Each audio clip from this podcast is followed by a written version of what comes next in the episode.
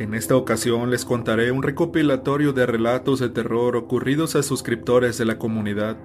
Fueron adaptados por Cofradía de Brujas, así es que prepárense, apaguen sus luces y comencemos con el terror. Quiero compartir una de las anécdotas que le ocurrieron a mi abuelita y ella me contó a mí. Mi nombre es Nancy Benítez, soy originaria del Estado de México. A la edad de 14 años me fui a vivir con mi abuela materna. En una ocasión ella me contó que yo tenía un tío abuelo que era nahual. Según lo que me contó mi viejita, ese tío podía convertirse en un perro, aunque ella asegura que nunca lo vio en su forma animal, pero lo que sí recuerda son los sucesos que durante mucho tiempo los tomó como algo muy normal. He de decirles que yo sí le creo, pues cuando me contaba esta historia, lo hacía con tanta naturalidad y tan convencida de lo que me estaba diciendo, que yo solamente podía imaginarme qué o cómo sería ese ser, ya que jamás había escuchado hablar de algo así. Mi abuelita cuenta que quedó huérfana desde los 12 años de edad y por ser la mayor de todos, se quedó a cargo de sus hermanos y también de sus sobrinos. Me decía lo difícil y pesado que era tener que cuidar a tantos niños, pero lo peor del caso era que lamentablemente vivían casi en la miseria, pues no había manera de obtener el suficiente sustento de ningún lado, y eso para una niña de 12 años era una tarea que lógicamente no podía llevar a cabo, o hacer mucho para remediarlo. Dice que pasaron mucha hambre. En las ocasiones que alguna de sus tías les daba un poco de comida les iba bien, pero si no había de dónde, ella era quien debía hacer lo posible para acercarles un bocado a los chiquillos. Cuenta mi abuela que en uno de tantos días todos tenían hambre. Ella decidió llevarse a los niños a la calle mientras iban caminando. Se encontraron a la hija de un hacendado que llevaba algunos buñuelos para vender en una canasta y les dijo, ¿No me compran un buñuelo? Se los enseñó, pero la abuela muy triste le dijo que no tenían dinero con qué comprar y siguieron su camino. En eso, Pedro, que tenía como unos seis añitos, le dijo a mi abuelita, con una carita traviesa, Petra, ¿quieres buñuelos? Mi abuelita lógicamente le respondió que sí, pero que no tenían dinero para comprarlos y siguió caminando. De repente mi abuelita se dio cuenta de que el niño no estaba. Decidió esperarlo para ver dónde se había metido cuando de pronto aquel niño llegó con la canasta de los buñuelos de la niña y le dijo, Aquí hay para que coman todos. Mi abuela le preguntó que cómo le había hecho para comprarlos y él con mucho sarcasmo le dijo, Yo sé cómo, y se empezó a reír. En ese momento mi abuelita vio pasar a la niña llorando y diciendo muy espantada, que un gran perro negro muy raro y feo le había arrebatado su canasta con los buñuelos. Mi viejita, sin poder pasar el bocado, volteó a ver lentamente a Pedro y le cuestionó. Pedro, ¿fuiste tú? El pequeño asintiendo con su cabecita le respondió que sí. Decía mi abuelita que desde ese día el niño ya no se escondió de ella, pero que desgraciadamente le quitaron la vida durante su adolescencia. Simplemente un día encontraron su cuerpo sin ropa en el cerro, supuestamente porque estaba en disputa con unas brujas pactadas. Pedro siempre andaba diciendo que su misión era la de destruir a las brujas y saurinas, es decir, videntes o pitonisas pactadas que solo hacían el mal, pues él siempre afirmaba que esas mujeres eran muy malvadas y lamentablemente perdió la vida peleando contra ellas. Y espero que en donde quiera que se encuentre su estancia sea hermosa. Esta es mi historia. Les mando un fuerte abrazo y te estaré mandando más relatos contados por mi abuelita. Espero que sean de su agrado. El simple hecho de recordar a mi abuelita a través de sus relatos me hace muy feliz, ya que ella era muy especial para mí, y a pesar de que ya tengo más de 40 años, aún la llevo en mi corazón. La segunda historia cuenta lo siguiente. Mi nombre es Diana Mora y soy una suscriptora de este canal. Esto que les contaré me sucedió hace aproximadamente tres años. En esos tiempos mi casa estaba aún en construcción, por lo que tuvimos que buscar un lugar provisional donde mudarnos mientras terminaban los trabajos de construcción. Una vecina que es amiga de mi madre, la cual vive a una calle de mi casa, se ofreció amablemente a recibirnos en su casa por algún tiempo. Como ella vivía sola con su hija, servía que nos hacíamos compañía mutuamente. Al llegar a esa casa todo estuvo de lo más normal por lo menos durante dos meses. Recuerdo que en esos días aún no llegaba el agua, y por suerte cayó una tormenta, por lo cual mi mamá y su amiga decidieron aprovechar y recoger agua de lluvia al menos para los baños y algunas otras cosas mientras llegaba el servicio por tubería. En esa casa mi mamá y yo dormíamos en el mismo cuarto. Una noche decidí adelantarme a dormir, ya que estaba muy cansada y tenía escuela el día siguiente. Estaba tranquilamente acomodándome para dormir. De repente se empezó claramente a escuchar una voz de mujer. Lo más extraño es que susurraba mi nombre. Pensé que se debía al cansancio, pero escuché esa voz tres veces más. Me asusté y decidí bajar a buscar a mi mamá, pues la habitación se encontraba en la parte de arriba. Para mi buena suerte ya mi madre venía subiendo, así que me regresé ya más tranquila a dormir con ella y por el resto de la noche todo estuvo normal. Acostumbro ir al baño en medio de la noche, y en una de esas ocasiones, algún par de días después, al estar realizando mis necesidades en el baño, que para ponerlos en contexto, para llegar a este, debes de bajar por la escalera. Estaba en lo mío cuando comencé a escuchar claramente el ruido de zapatos de tacón, tal cual si una mujer caminara de un lado hacia el otro. Naturalmente eso me causó mucha extrañeza pero al salir y asomarme para ver quién era no había nadie. Y no solo fue una vez, fueron varias las ocasiones en que pude escuchar esas inconfundibles pisadas de mujer. El inconfundible sonido de tacones contra el suelo. Esto se repitió por varias noches cada vez que iba al baño, y en una ocasión al quedarme sola en esa casa, pude escuchar cómo todas las puertas se azotaban, pero al ir a ver todo estaba quieto e intacto. No había nadie que pudiera hacer esos ruidos. De hecho, me di cuenta que siempre se podía escuchar algo extraño adentro de esa casa. Con el tiempo lo atribuí al hecho de que hace tiempo, la zona en la que vivimos fue un club nocturno con restaurante. Se cuenta que un día hubo un gran enfrentamiento y perdieron la vida en el lugar varias personas. Posteriormente el sitio fue abandonado y luego invadido, hasta el día de hoy que lo convirtieron en una urbanización. De hecho, se contaba que al principio se podía ver a un hombre y a un niño cubiertos de sangre deambulando por el lugar, y muchas otras cosas por el estilo. Gracias a Dios ya estamos viviendo en nuestra propia casa y afortunadamente ya no he vuelto a ser espantada. Muchas gracias por escuchar mi historia. Saludos a todos desde Venezuela. Buenas tardes a todos, les escribo de forma anónima desde La Rioja en Argentina aunque en realidad nací en Buenos Aires. Les cuento que desde los cuatro años de edad soñaba que aparecía frente a una escalera y empezaba a subirla.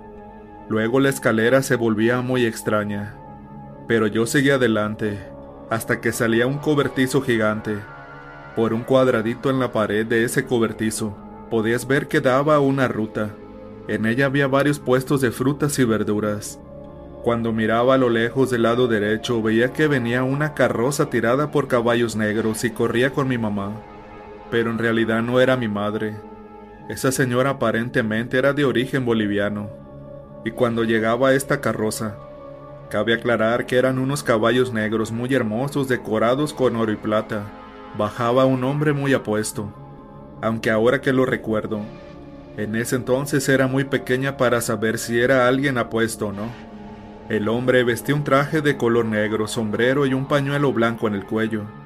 Este hombre habría tenido algunos 40 o 45 años aproximadamente. Era de piel morena, ojos de color miel, los cuales brillaban mucho a contrasol. Recuerdo perfectamente que me decía extendiendo su mano, ven conmigo. Vamos, tienes que venir conmigo. Al principio mi madre lo corría y él muy educadamente se despedía y se iba. Pero soñé tantas veces lo mismo que llegó un momento que yo misma le pedía que se fuera, que no iría con él. Era un sueño muy constante y repetitivo. Un mes antes de cumplir los siete años nos mudamos a La Rioja. Estuvimos un par de días en la casa de un amigo de mi papá, hasta que logramos encontrar un departamento donde estaríamos hasta que se pudiera comprar una casa propia.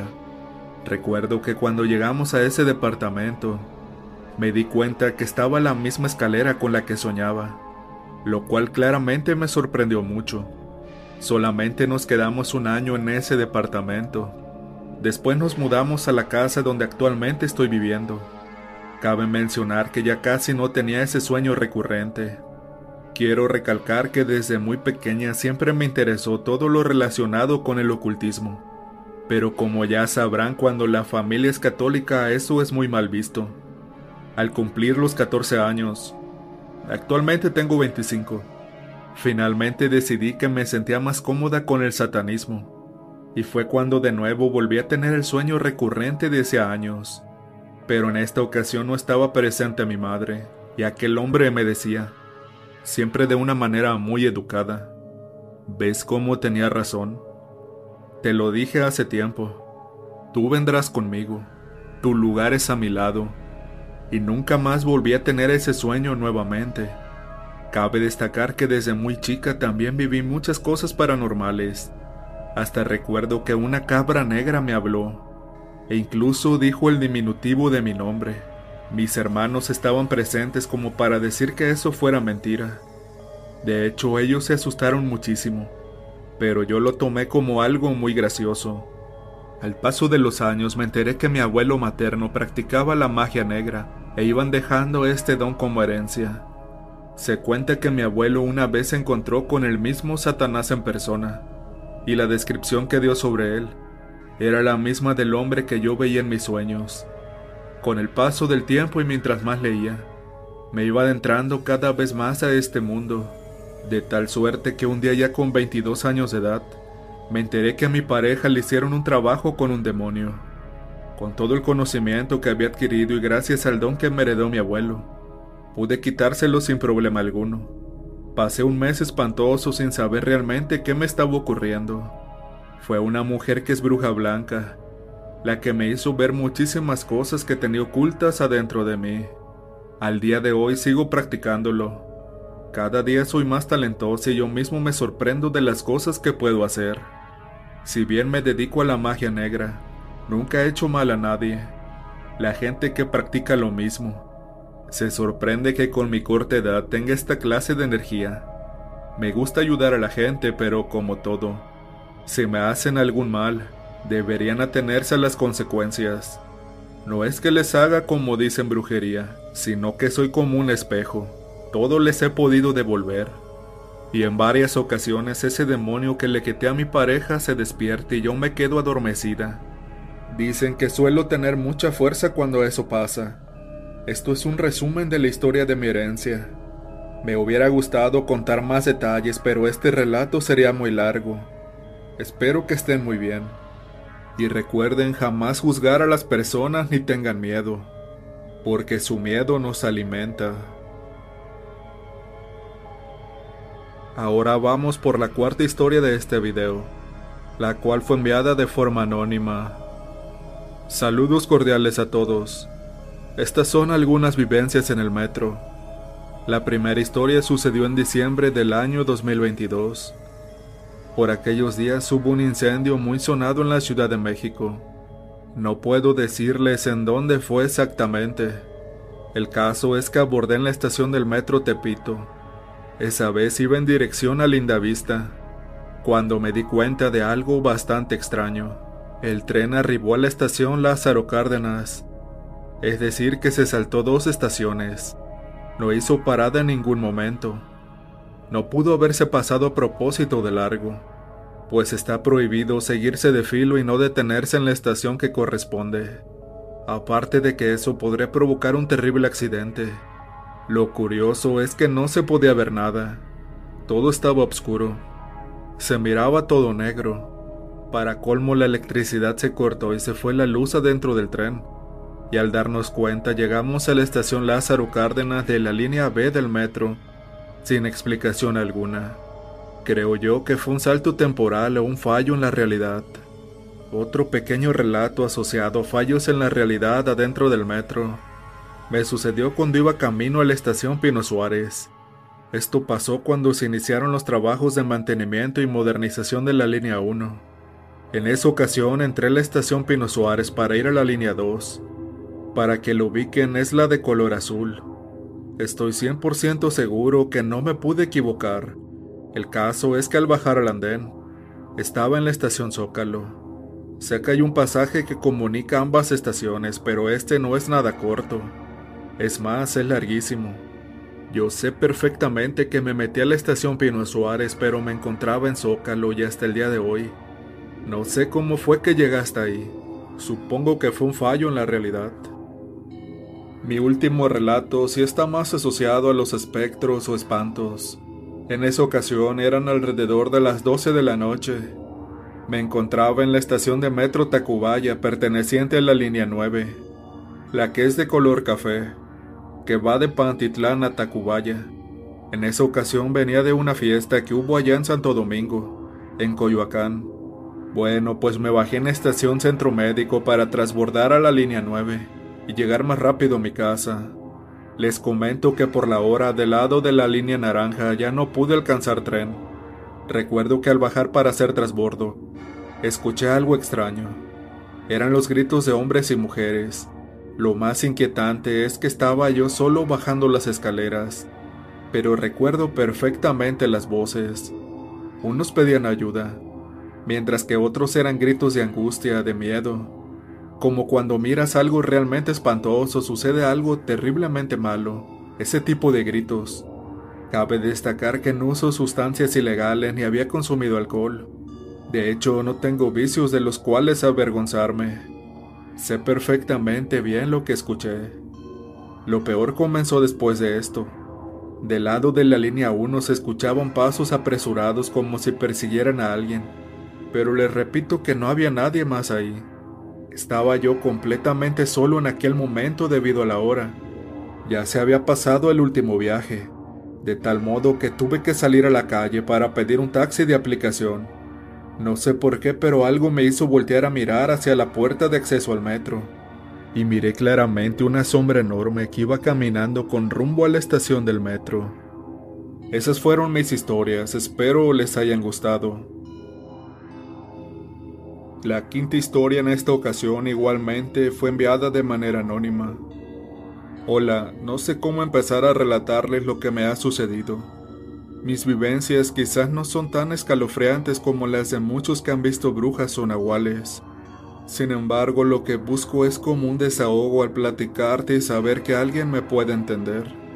No sé si existe respuesta a mis dudas debido a mis experiencias, pero así comenzaré. Todo empieza en mi niñez.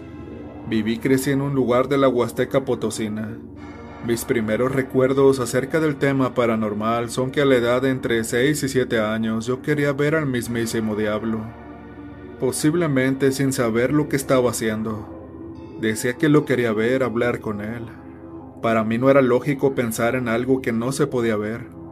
Y aunque decían que muchas veces pedí que se me apareciera, Afortunadamente eso jamás sucedió, y sinceramente le doy gracias a Dios porque nunca pasó, pero creo que a raíz de esas peticiones inconscientes, empezaron a suceder muchas cosas extrañas. Desde los 9 hasta los 15 años, comencé a tener sueños que se hacían más intensos conforme los años iban pasando. Soñaba en ocasiones a personas tal como si me enseñaran a hacer ciertas cosas que no podía mirar bien Incluso llegué a soñar a Dios. Tanto a mí como a otros niños nos daban una especie de clases de aprendizaje en un tipo de pirámides, pero también soñaba con el innombrable y varios otros demonios.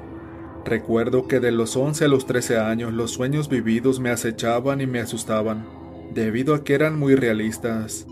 También soñaba que peleaba mucho con brujas o demonios casi todo el tiempo pero cuando despertaba por la noche sentía claramente la presencia de alguien al lado de mi cama. Les comencé a platicar a mis padres acerca de mis sueños. Lamentablemente, como sucede a menudo, ellos no me hacían mucho caso. Creo que como todos los padres imaginaban que se trataba solamente de sueños infantiles y sin sentido. Pero hubo una ocasión en la que sentí clarito cómo me jalaron fuertemente de los cabellos estando yo acostada. Era de madrugada, les juro que sentí unos dedos largos con garras igualmente largas. Después una voz que me dijo, No digas nada. Eso también se lo conté a mis papás. También durante esa edad sentía muy seguido las ganas incontrolables de irme a caminar a la sierra. Como sabrán o bien para los que no lo sepan, la Huasteca Potosina está rodeada por mucha sierra, y en el lugar donde yo vivía estaba entre muchas extensiones de sierra y eran varias. Muchas veces en las que sentí ese deseo o la necesidad, creo, de irme a adentrar en la sierra a caminar. Sentir la naturaleza es algo inexplicable, es como si yo necesitara algo de allá. Les confieso que jamás fui, pero era un deseo muy extraño y muy grande, inexplicable. Posteriormente a todo eso, los sueños se intensificaron aún más. Nuevamente les comenté a mis padres hasta que mi papá optó por llevarme con un curandero. Este me limpió y confirmó que tenía espanto, pero yo presentía que no estaba diciendo la verdad, pues estando ahí en su casa y mi papá escasos dos metros de mí, el anciano a solas me dijo que tenía una luz muy bonita. Solo eso dijo. Después nos fuimos a casa. La verdad es que no recuerdo si en esa ocasión me dieron un té o algo. Pero en esa misma madrugada soñé, o mejor dicho, vi a alguien que vino. Entró a mi habitación y del pecho me sacó una luz muy resplandeciente y se la llevó. Al amanecer yo me sentía muy diferente, como si algo me faltara. Después de que eso sucedió, llegué a presenciar cosas tales como la muerte de una prima recién nacida. Fue por medio de un sueño que tuve y así fue. Eso sí, jamás se lo dije a mis tíos porque no me creerían. En otras ocasiones había una voz por las noches que me decía que podía ayudarme a salir. Eso fue a raíz de una ocasión en la que pude salir de mi cuerpo y me vi a mí misma acostada en mi cama. Eso comenzó a pasar muy seguido, pero en cada noche que llegó a pasar me resistí a salirme de mi cuerpo. Supongo que desarrollé un sexto sentido durante todos esos años. Sobre todo me avisaba cuando iba a suceder la defunción de alguien conocido pero no es algo de lo que esté muy segura. O sea que se trate de un don fijo, aunque me han sucedido muchas cosas. Sin embargo, es algo desesperante para mí, ya que no encuentro respuestas de por qué me pasa todo esto a mí. He tenido sueños con incubos que me seducen y me poseen. He visto al diablo. Me han propuesto y querido forzar a leer un libro negro con letras de oro en esos sueños. Y más recientemente ahora mi espíritu se desprende de mí, o al menos así lo puedo describir yo. Y desde hace como un mes y medio, sentí que una enorme sombra negra me tomó por la fuerza. A pesar de querer despertar a mi esposo, me di cuenta que se trataba de mi espíritu desprendido. A veces pienso que solo es producto de mi imaginación, pero las cosas que suceden verdaderamente se han tornado muy desesperantes sobre todo el saber si ha sido real o no lo que acabo de experimentar. Sé muy bien que quizás este relato no es tan espeluznante como otros que se presentan en este canal, y quizás a muchos les pase algo de esto, pero al menos quisiera que me entendieran que para mí al menos es desesperante y más aún saber que sus sueños en realidad son otra cosa muy diferente. Cada noche sueño y siempre me siento por lo regular cansada al día siguiente como si todo hubiera pasado realmente. Actualmente tengo 35 años y ya no vivo en la Huasteca. Hola a todos. Me gustaría compartir el siguiente relato con ustedes de manera anónima. Me desempeño como técnico en urgencias médicas en la localidad de Irapuato en el estado de Guanajuato, México. Lo que voy a comentarles comienza un día como cualquier otro en el turno todo pintaba bien para ese día, lo que normalmente ocurre en un servicio normal. Una jornada tranquila. Es decir, desde luego que hubo enfermos, accidentes no graves y personas con algunas crisis. Nada fuera de lo cotidiano. El día siguió su transcurso habitual hasta llegar la una de la mañana. En ese horario recibimos una llamada del 911, indicándonos el apoyo para un accidente automovilístico en la carretera. Tomamos los pormenores del reportado. Inmediatamente mi compañera de turno y yo nos dirigimos a toda prisa al lugar de los hechos. No sabíamos con exactitud en qué situación encontraríamos los hechos o cuántos lesionados había en el lugar. Cabe mencionar que en el camino al servicio, te vas imaginando y haciendo la idea de encontrarte con lo peor. Te preparas mentalmente, Esto con el fin de tener un panorama en mente y poder así actuar y realizar un buen trabajo. Extrañamente, al llegar al lugar indicado, después de revisar los perímetros, afortunadamente no había ningún accidente, razón por la cual reportamos a la base, indicando que se trataba de una falsa alarma. Lógicamente se nos ordena el regreso a la base de operaciones inmediatamente, una por protocolo en caso de ser requeridos nuevamente, y el otro motivo era porque esa es una zona conocida por ser peligrosa e insegura, y más a esas horas de la madrugada, al tomar el camino de regreso a la estación, ya un poco cansados y en lo nuestro. Sobre la carretera observé una gasolinera y pude notar a una persona del género masculino, con aspecto típico de quien se encuentra en situación de calle. Al vernos nos hace señas desesperadamente, a lo cual sin pensarlo y sin dudarlo me detuve, indicándole a mi compañera que una persona nos estaba haciendo señas, que tal vez él sabía algo acerca del accidente que nos reportaron así que le comenté que no perdíamos nada con escucharlo un momento. Mi pareja me recalcó que no podíamos detenernos de esa forma, sin autorización y menos en medio de la carretera de noche, y sobre todo considerar lo que a esas horas de la madrugada puede suceder en ese lugar. Pero puedo asegurarle que en ese momento no percibí o me imaginé que sucedería nada malo, por lo que decidí acercarme a ese señor, el cual al ver que me orillaba se acercó a mi ventanilla Pude notar que efectivamente se apreciaban los estragos de una evidente situación de calle, además de que su caminar era lento. Arrastraba pesadamente los pies y usaba un palo cualquiera como bastón. Lentamente se acercó y cuando al fin logró acercarse hacia mí, inmediatamente me dijo, Buenas noches, disculpe que los moleste, pero me duelen mucho mis pies. Por favor, ¿podrían curarme? Al escuchar su voz y la forma doliente en cómo nos externaba su molestia, me percaté que en verdad necesitaba la ayuda y que no se trataba de un juego o algún truco. Le respondí con un Buenas noches, señor. Claro que sí, le atenderemos con mucho gusto. Solo muéstreme por favor dónde le duele. Dígame qué le pasó y de dónde viene usted. A lo que el señor me respondió que venía caminando desde muy lejos tanto que cuando se dio cuenta de que sus pies se le comenzaron a lastimar llegó el momento en que ya no aguantó más. Así que decidí quedarme en este lugar, dijo el caballero. Pero al vernos pasar fue cuando me decidí a pedir de su ayuda, pues en otros negocios, casas y personas pedí auxilio y ellos solo me miraban con miedo, desprecio y lástima, y me terminaba negando su ayuda. Para este punto de la conversación, Cabe recalcar que él jamás me dijo de dónde era o dónde vivía, pues cada vez que yo le preguntaba, él solo esquivaba mi pregunta. No le insistí más, solamente le pedí que me mostrara sus pies. Me estremecí al ver que tan heridos se encontraban, que en verdad no lo dudé un momento y le dije, Señor, tengo que trasladarlo. Usted necesita que un médico lo valore para así poder aliviar su dolor. El Señor me miró, y con voz quebrantada solo dijo, Sí, por favor, ayúdame. Lo subimos a la unidad y nos dirigimos a urgencias. Al llegar al hospital, el médico lo valoró y como es normal comenzó a preguntarle datos personales, ya que necesitaban llenar sus hojas de ingreso. Pero nuevamente al llegar a la pregunta de dónde es usted o dónde vive, él solo se quedó en silencio y no dijo nada. El médico indicó que debía ser ingresado. Lo tenían que asignar a una camilla.